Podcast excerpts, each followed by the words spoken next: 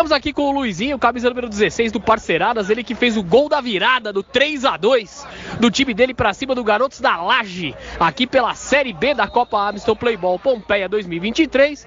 E Luizinho, o que, você pode falar dessa virada, nesse jogo debaixo de muito sol, muito calor, e você aí fazer o gol da virada nessa excelente partida? É, o sol tava matando, o time precisava da vitória, né? Perdemos na primeira rodada, na última rodada conseguimos uma vitória suada. E essa vitória vai ser para alavancar até o primeiro lugar. Hoje foi minha estreia. Acho que eu estreiei bem com um gol, gol da virada, gol importante. E vamos para cima que tem mais jogo aí.